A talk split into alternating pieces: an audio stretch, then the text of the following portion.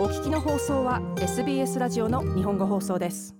非公式の選挙運動が数ヶ月続いた後連邦政府のスコット・モリソン首相はついに選挙を5月21日に行うと発表し本格的な連邦選挙運動が始まりました。そしてその第1日は二大政党双方のリーダーにとって試練の日となりました。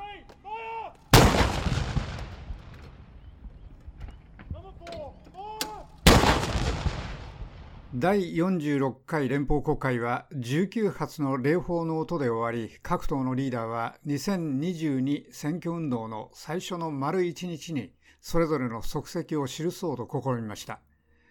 しかし野党労働党のアンソニー・アルバニージー代表にとっては連邦準備銀行のキャッシュレートや最も新しい失業率を思い出せなかった多難なスタートになりました。Is, uh, I think it's 5.4. Sorry, I'm not sure what it is.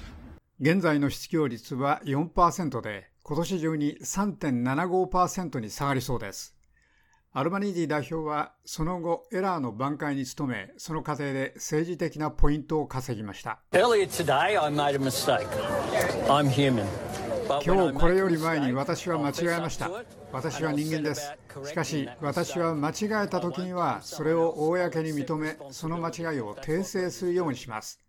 私は他の人のせいにはしません。責任を認めます。それがリーダーのすることです。アルバニーディ代表でした。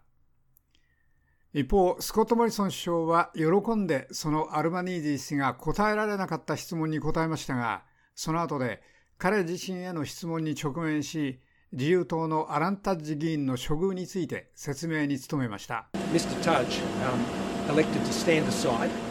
彼は給食を選びました。彼はまだ閣僚です。彼はまだ役職を辞めたことはありませんし、解任されたこともありません。我々は問題に関して、提起された重大な問題に関して、完全に独立した調査を行いました。そして彼が閣僚として仕事を続けるのを妨げるものは何もないことが分かりました。モリソン首相でした。タッジ氏は愛人関係にあった元スタッファーのレイチェル・ミラー氏に虐待で非難された後、教育省を休職しました。彼はその申し立てを強く否定し、見直しではタッジ氏が閣僚としての規範を破ったという十分な証拠はないとされました。アルバニージ氏はタッジ氏がまだ内閣にいるのは異常だと述べました。それらは首相からの唖然とする発言です。彼が休職する状況にありましたが、彼はまだ閣内に仕事があるようです。私はそれは驚くべきことだと思いますし、それはあちらの党に起きている混乱をはっきり示しています。アルバニージー代表でした。SBS ワールドニュースはレイチェル・ミラー氏が国会にいた時のいじめや性的嫌がらせ、差別の申し立てに関する賠償を財務省が交渉しているという情報を受け取りました。この納税者の金による和解は総額50万ドル以上に上るものとみられています。モリソン首相はその金額を確認することを拒否し、ナインネットワークに対して次のように述べました。できません。それについては知りません。それは彼女と財務省の間の個人的な問題です。それは全く私が関わる問題ではありませんし、全く監督したり、見られたりする問題ではありません。モリソン首相でした。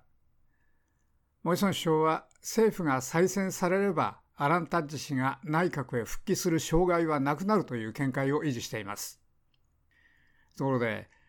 連邦国会の選挙は優先順位投票で行われます。これはアメリカやイギリス、カナダ、インドなどの国々で使われている1人だけを選んで投票する方式と異なっています。優先順位投票のプロセスでは有権者は投票用紙に選びたい候補者の優先順位をつける必要があります。オーストラリア選挙管理委員会のエヴァン・イーキンスミ氏が次のように説明しています。あなたが投票所に行くと投票用紙を2枚渡されます。1枚は小さな緑色のもので会員用です。もう1枚はあなたがどこにいるかによりますが、おそらく白い色の上院の投票用紙です。ですからあなたは地元の下院議員とあなたの州またはテリトリーを代表する上院議員に投票します。緑色の投票用紙にはあなたが一番好きな候補者から一番嫌いな候補者まで全てのボックスに順に番号を記入します。イーキン・スミス氏でした。オーストラリアの連邦選挙では有権者は2枚の投票用紙に記入しますが1枚は下院用もう1枚は上院用です。下院ではそれぞれの選挙区から1人が選ばれますが上院では複数の当選者が選ばれます下院の投票用紙では全ての候補者に優先順位をつけることによってそれらは合計票で過半数を取った候補者を決定するための票の集計プロセスの間に何度も使えます。過半数は有効票の50%以上です。上院については票は比例代表制と呼ばれる方法で配分されて当選者が決まります。複数回の集計でどの候補者が当選のために必要な有効票の割り当て分に達したかを判断します。ラトローブ大学の adjunct research fellow イアン・トゥロック氏は票を数えてもらうためには必要なボックスのすべてに順番をつける必要があると述べました。最初の集計では1番の数が最も少ない人が抹消されそれらの票で2番目になっている候補者に配分されます。このプロセスは最終的に誰かが50%以上の票を取ってその議席の当選者となるまで行われます。トロック氏でした。投票日には下院の用紙は緑色、上院の投票用紙は白い色です。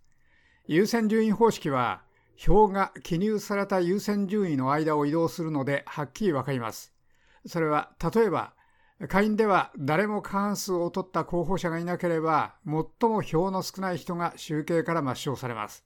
そしてこの抹消された候補者への票がその投票用紙のそれぞれで2番となっている候補者、つまりその投票をした人の2番目に好きな候補者に移されます。この集計プロセスは1人の候補者が有効票の半分以上を取って当選と宣言されるまで続きます。以上、SBS ニュースのクリシャニ・ダンジとステファニー・コーセティのレポートを長尾久明がお伝えしました。もっとストーリーをお聞きになりたい方は iTunes や Google ポッドキャスト Spotify などでお楽しみいただけます。